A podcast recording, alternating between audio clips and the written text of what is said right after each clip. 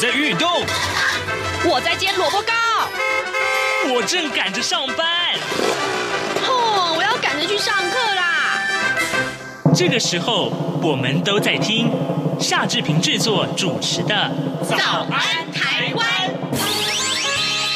早安台湾带给你最热门的时事访谈，最感动的人物专访，最直接的民意表达。对，让我们一起收听《早安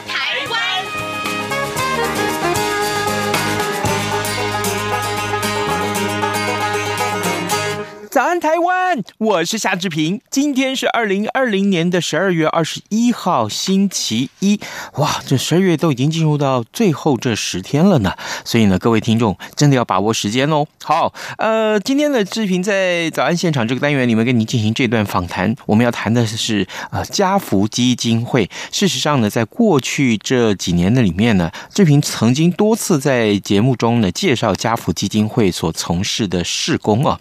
你知道吗？啊家福基金会已经七十岁了，哇，这个非常非常的了不起哦。那家福基金会的历史是什么呢？还有就是七十年来从无到有，啊，家福协助过无数家庭贫困的儿童跟青少年，哎，他们为什么要这样做呢？而且他们的成果是哪些呢？待会儿我们要跟您来介绍这样的一个内容，非常的感人。好的，志云在跟、呃、今天我们的受访者进行连线之之前呢，有一点点时间来说一说各平面媒体上面的头版头条讯息啊。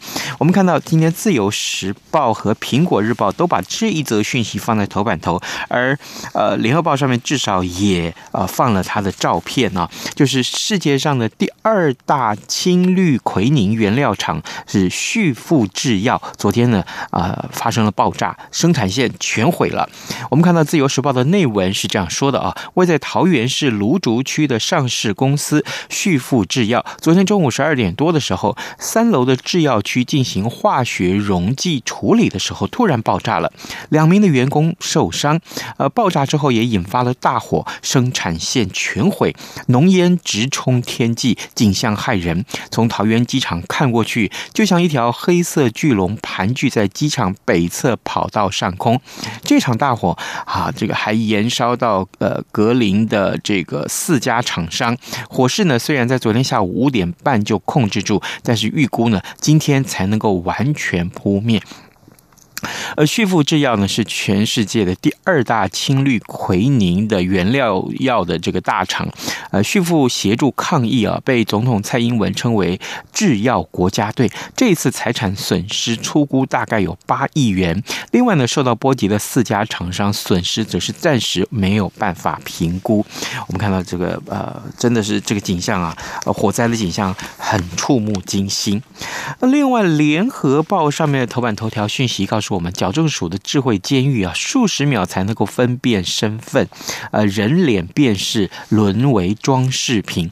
内文是这样说的啊，呃，法务部的矫正署力推智慧监狱，希望透过人脸辨识、移动侦测等科技功能来弥补人力不足的问题。但是呢，有知情人士爆料，矫正署花费超过五千万元建制的系统都是装饰品，人脸辨识系统甚至于呃，这个必须要看监视器超过数十秒才有办法辨识身份。那矫正署就呃回应说，呃，要注意这个软体的更新啊，呃，绝标金额是高达五千四百万元的这个系统，目前被质疑只是装饰品。好，另外我们来看到《中国时报》上面头版。头条讯息，呃，提到的是这个美国总统交接之前呢，美舰啊，美国的军舰跟共军的山东号相继通过台海，中共航母南下演训这样一个讯息。那另外呢，呃，《中国时报》的头版的下方啊，这个也有这样一个信讯息是很值得关注的。呃，第一起航空航空器的这个群聚，女机师遭到同事感染，纽西兰机师染疫没有戴口罩。呃，同机舱的日籍机师也中标了，这也是我们看到这个疫情最新的一个进展。好的，现在时间是早晨的七点零四分五十五秒啊，来，我们进一段广告，广告过后马上要回到节目的现场来。哎，豆皮，你最近在干嘛？我最近很迷唐凤，他是今年 Open Book 好书奖的代言人哦。他讲过一句话。用一本本喜爱的书籍确立自己的美丽与独特。哎，如果可以像唐凤一样聪明，这样的话多好！因为阅读可以让明天的自己比今天更厉害。打开书，准没错。二零二零 Open Book 好书奖，打开来读，有人陪你。以上广告由文化部提供。早安，台湾，你正吃着什么吐司加火腿蛋，咬一口，然后收听中央广播电台。早安现场。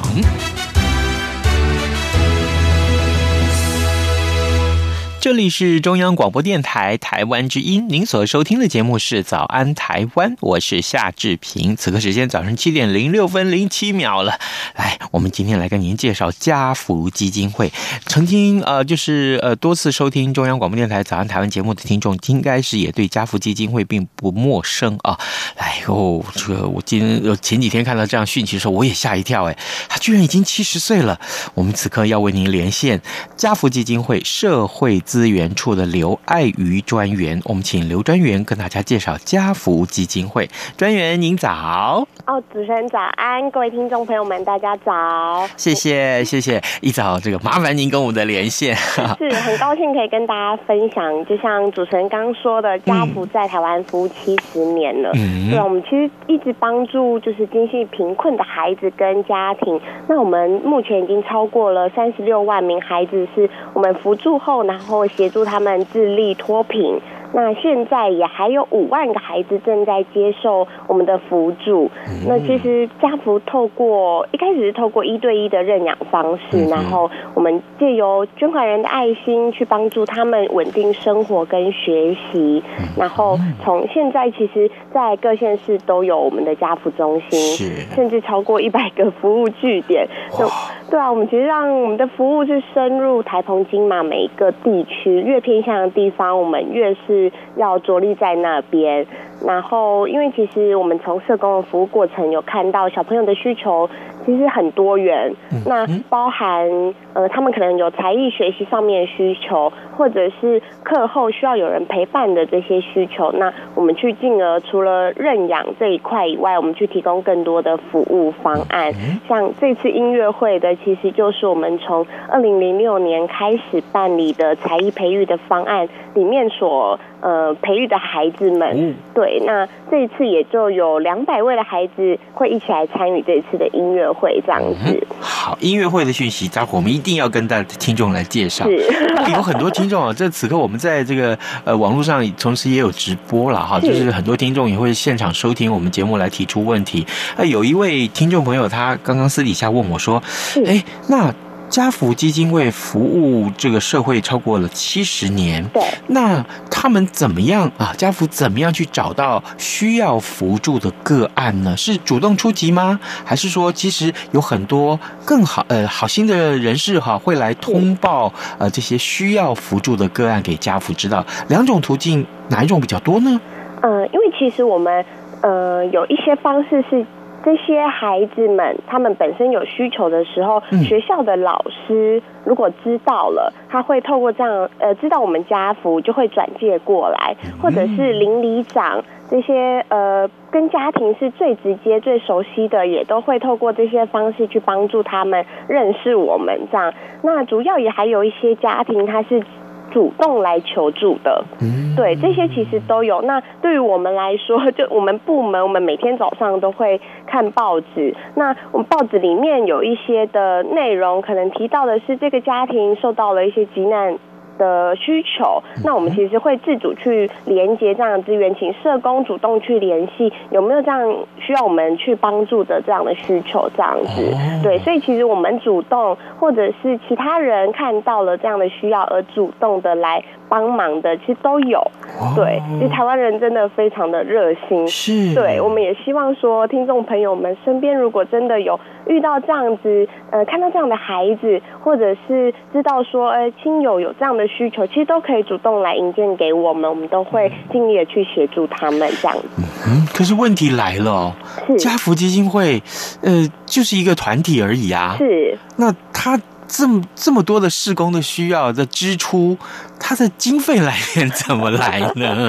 因为我们其实绝大多数是从我们的捐款人的爱心提供，呃，就是捐款给我们。对，那。很有趣的是，小额的捐款，它反而占的比例是我们最高的。嗯，所以我们一直在跟大家分享说，做爱心其实不是说今天我需要很有钱，嗯，我才能一次捐很大笔的金额去帮助这些孩子。其实从平常我们呃口袋里面的一些零钱啊，或者是如果是今天你有收到了一笔小小的经费，一百块、两百块，就是都是孩子们可以帮助他们成长很需要的经费，对啊，所以我们一直。在告诉大家说，就是助贫不是一个人做很多，而是每个人都做了一点点。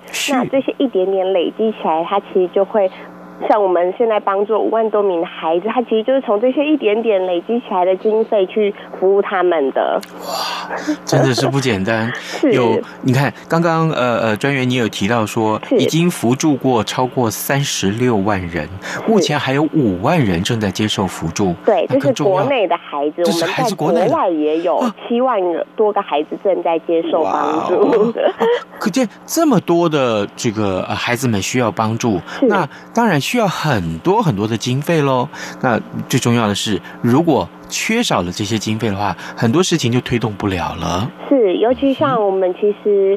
呃，最主要的缺口来源就是我们奖助学金，因为它是一定固定要发放给这些孩子们的。如果今天因为我们就是前阵子因为疫情，其实我们的捐款也受到了一些影响。嗯。那但是孩子们他的学业是不会中断的。嗯。所以我们就是还蛮紧张这一块，就是因为说，呃，这些奖助学金必须要。提供给孩子，我们希望是做到说教育这个途径可以真正的帮助孩子去翻转他们的贫穷，所以我们是非常重视这一块的。那如果今天因为呃疫情的状况导致说我们捐款没有达到我们。呃，预期的那个目标，反而让孩子们没有办法拿到足够的经费，这样对我们来说是很有 会会觉得说啊，我们怎么呃很心疼这些孩子啊？因为本身因为疫情，这些弱势家庭他们是首当其冲受到影响的。对啊，我们的家庭有二十四趴，大概都来自于临时工或是一些非典型就业的状况，所以本身他们的工时就减少了，收入就减少，那我们这边就更不能断了这样的。资源对啊，啊，原来如此哇！如果没有专员提供我们这些专业的呃这些真正扶助过程的这些资讯的话，我可能真的还不清楚。我想说，其实很简单呐，啊，啊，就民众捐款呐，啊，然后你们呃取得了这些捐款之后，就赶快去做事啊。可是殊不知啊，殊不知啊，哦，这个捐款的部分受到疫情的影响，其实有很大很大的变动。是，啊，对，因为其实，嗯，呃，因为疫情影响很多，呃，在在我们上半年的时候，有一些可能服务业啊，或是旅行业者，他们本身也受到了一些影响。嗯，那呃，捐款人自己可能都都觉得很生活上很辛苦了。那相对要他们来再帮助孩子，真的也很困难。这个我们都非常能够理解。然后我们也觉得哦，大家都很辛苦，但是很多人他是很坚持，即便自己没有办法，就是再继续帮助孩子或者是什么，他们都还是很愿意邀请其他人来参与。这个可以跟大家分享一个，我那时候听到还蛮感动的故事，就是嗯，有一个捐款人他，他他你看他是旅行业者，然后他其实扶助我们家福孩子很多年的时间，那他真真的因为这一次疫情，他有一点。没有办法再坚持下去了。那他写了一封信给我们的孩子，就是说，呃，叔叔，就是很抱歉，没有办法继续帮忙你们。那就跟他说明一下，他是就是我呃，因为旅行业的关系，所以他已经没有收入了。那但是他是提到说，你不用为我担心，因为我会继续努力。那你也要继续努力，就是我们未来。呃，希望我还有机会可以再回来帮助更多的孩子。那希望你也可以因为这样的状况，就是看到我这么努力，然后你也要继续的加油，这样子，就是感觉到说哇，捐款人其实他也很也很心痛，自己没有办法继续帮助他，但是透过自己的呃，不努呃不会放弃的那个那个精神，继续去鼓励我们的孩子。嗯、所以那时候我看听到这个故事的时候，我自己都觉得好感动。嗯，真的，啊、真的，嗯，真的，这个疫情啊，对大家造成的影响太大太大了。是，是呃，我我我们也做多次啊，做过跟旅行业者或者是呃这个观光系的老师们的这些连线，那都清楚的了解，旅行业在这一次的疫情里面大受影响，是，呃，收入是真的。是锐减哦，所以他们需要接受这些纾困啊、服务啊啊之类的。是啊、呃，好，这个。各位听众，今天早上志平为您连线访问的是家福基金会社会资源处的刘爱瑜专员。呃，专员告诉我们，家福基金会成立七十年了，七十年来，其实我们服务住啊超过三十六万名的儿童，目前至少到目前还都有五万名。更重要的是，呃，所接受的都是来自各方的小额捐款。七十岁了。专员，所以我们打算怎么庆祝这个七十岁？我听说有一场音乐会啊，呃，音乐会规模也很大，来给我们介绍一下好不好？好啊，好啊，对啊，因为我们有想说啊，我们七十年了，那要用什么样的方式让大家知道我们的服务？嗯，然后如刚刚有提到，我们其实从二零零六年开始，我们就在办才艺培育的方案，嗯，因为我们看到小朋友他们。除了在课业上面，其实他们需要更多是探索自己兴趣的这一块。那其实对弱势家庭来说，要让孩子们去学习才艺，甚至是参与活动，其实是一件不容易的事情。所以我们就各地家府中心顺应他们的一些风俗民情啊，或者是他们当地的资源的连结，所以去办理不一样的才艺队，像是我们有舞龙舞狮，或者是森巴鼓。或是就是舞蹈啊，然后歌唱啊，弦乐队等等，就是各个不同的地区去顺应出来办理的这些才艺方案。然后我们透过这些的呃方法，让孩子们去多元探索自己的兴趣。那甚至有些孩子他第一次接触到这样的才艺，像是武术。我们有一个武术的小朋友，他是呃家里面是以就是奶奶。为主要的照顾者，然后爸爸是小儿麻痹，所以他没有办法去照顾这个小朋友，叫立明。对，那他其实平常都是要帮奶奶，就是照协助家计啊，或者是他要照顾年纪比他小的堂兄妹。那这一块他其实。呃，在家里面的付出是蛮多的，所以他下课其实没什么时间可以去跟朋友出去玩，或者是去学习才艺，充实自己。那他其实最喜欢做的事情就是到家辅中心，因为自己的老师会教他课业的辅导这样。然后刚好那时候我们办了武术的才艺队，那老师就觉得说他那么喜欢学习，那就找他一起进来。所以这是他第一次接触到武术。所以，也就是因此，他开启了他对于武术的想象，跟他知道说，哦，原来我自己可以学好一个这样子的才艺。然后他有提到说，他其实，呃，他的偶像林怀民老师，他一直以他分享的话语，就是说，武术不是教年轻人打架，而是透过握紧拳头去找回定心的，呃，定。静定的心跟发亮的眼睛，所以他过程中他说他手都练到起水泡，然后破皮流血很痛，他还是很坚持要学好，所以他目前已经学了七年。这就是我们从呃我们一些服务的过程当中，我们看到孩子的一些转变，然后他现在就是可能练得太勤劳，所以他的膝盖有点受损就受伤，但是就是。呃，慢慢恢复以后，他还是继续在练习了，嗯，就是朝着他自己的梦想迈进。所以我们在七十年的时候，我们就想说，呃，把这些舞舞台，我们就让给孩子们，让他们的努力可以被更多的人看见。所以就邀请了呃于丁密的团长，就是可田，他这一次是我们整个呃。舞台总监，然后我们邀请他来规划，打造出一个媲美演唱会等级的大型的音乐会，对啊，因为就是像刚刚说，我们才艺队很多元，那这么多元的内容全部要串在一起，其实是一个非常有趣的一件事情，对啊，所以我们就希望说，听众朋友可以有机会可以来参与我们这一次的演出，然后看一下小朋友他们这一年，其实为了这个音乐会，我们小朋友练了将近一年多。哇！对，因为我们原本是八月要办，然后因为疫情我们就延后，那小朋友就更充实的时间可以练习，他们练了一年多，就是为了这一场演出。是，所以希望大家可以一起来参与。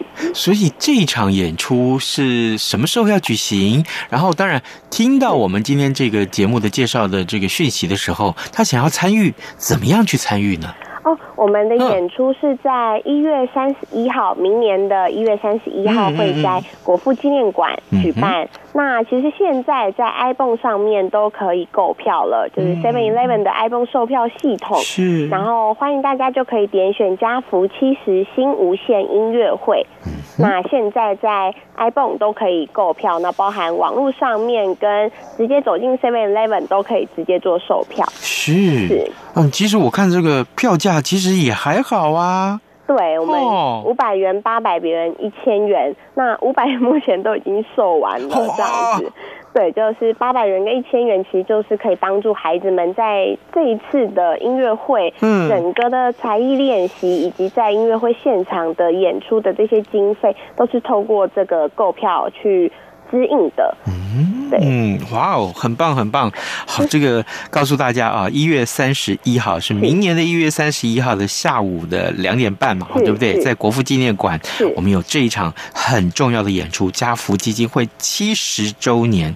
嗯，把很多接受过辅助的孩子们啊，他们的这个才艺带上舞台来，跟大家一起分享。是，哎。那当然，除了武术表演，对不对？对，对，对，还有很多其他的表演喽。对，非常多种。Uh-huh. 其实像，呃，我们最，呃，大家想象得到音乐会会有的，可能合唱团呐、啊，uh-huh. 或者是乐团呐、啊，uh-huh. 跟舞蹈啊，我们这些都有。那也其他更多的，像是森巴鼓、战鼓。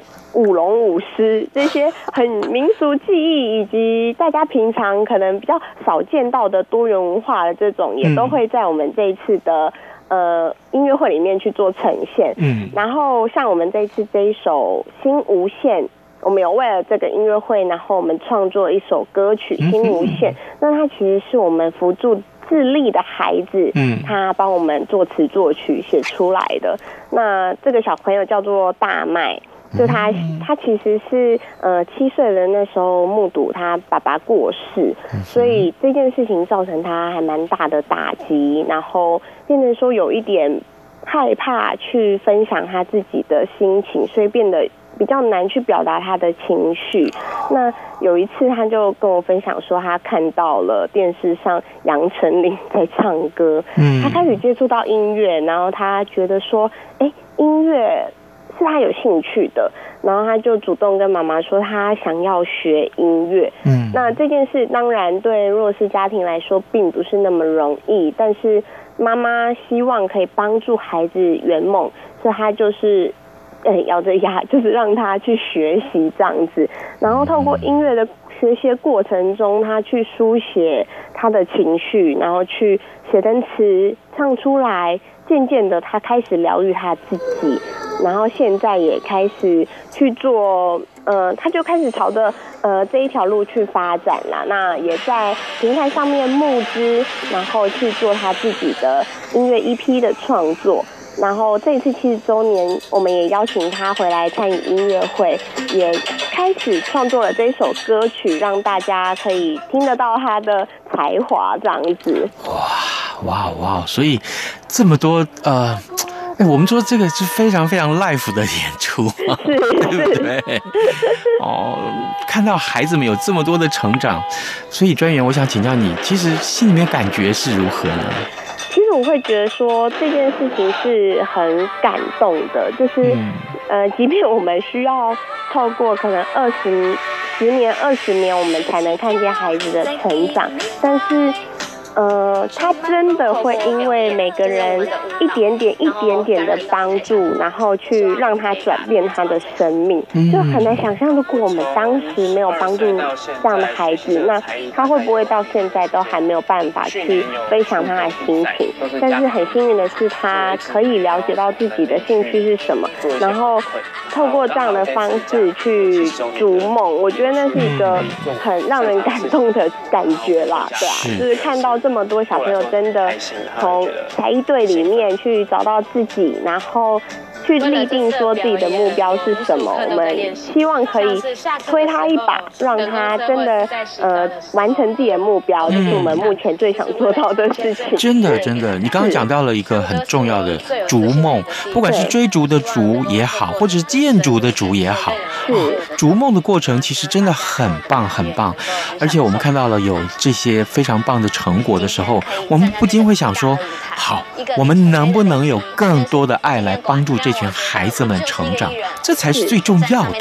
是，就是其实他们需要的并非金钱上面这么，就是除了金钱以外，更多的是陪伴。那我们社工可以给的，其实就是陪伴，跟让他知道说，呃，虽然你比较特别，但是台湾有那么多的人愿意给你跟分享爱心，然后让你有更好的成长环境，然后更棒的生活的环境。那相信你未来也可以回馈，因为像我们呃智力长大的，其实有大家都很熟悉的大师兄林志胜，或者是我们铁肺歌后彭佳慧，其实他们都是家福扶助长大的孩子，那他们也都真的让大家看到说 他们在。自己的领域有非常好的杰出的表现，嗯，然后他们也都很不吝的回馈这个社会，然后回馈家福，所以我觉得这是一个爱的循环。那我们也希望让孩子们是还有跟听众朋友们都可以知道，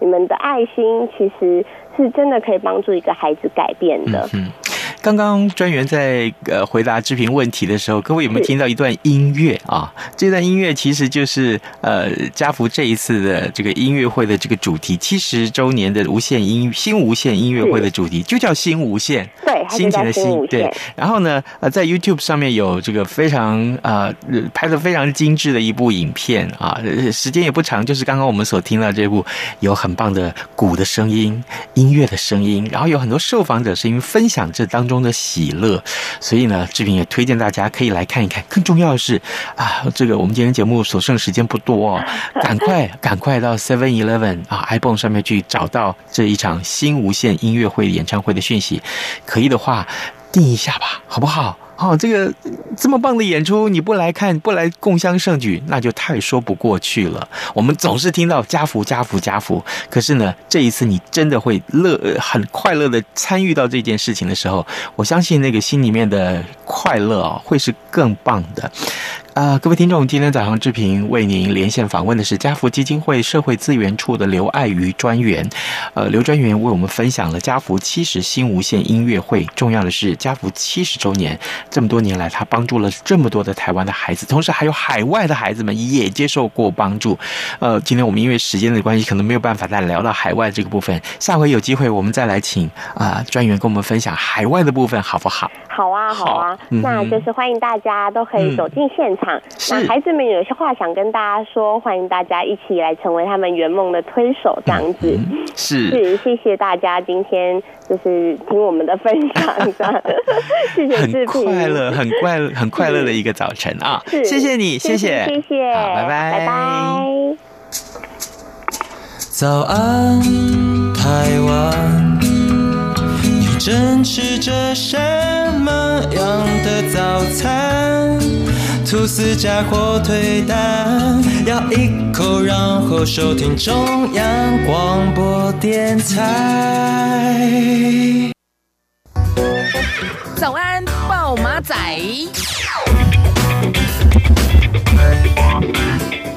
好的，我们赶快来看一看啊、会有哪些其他重要新闻大事啊？呃，今天的《自由时报》上面也告告诉我们这个讯息：铁路电气化达阵，未来啊、双铁啊，未来六个小时就可以环岛了哇！这对于这个台湾的观光业来讲，恐怕会是另外一个很棒的讯息。南回铁路枋寮到知本电气化，昨天通车，完成了环岛铁路全线电气化最后的一里路。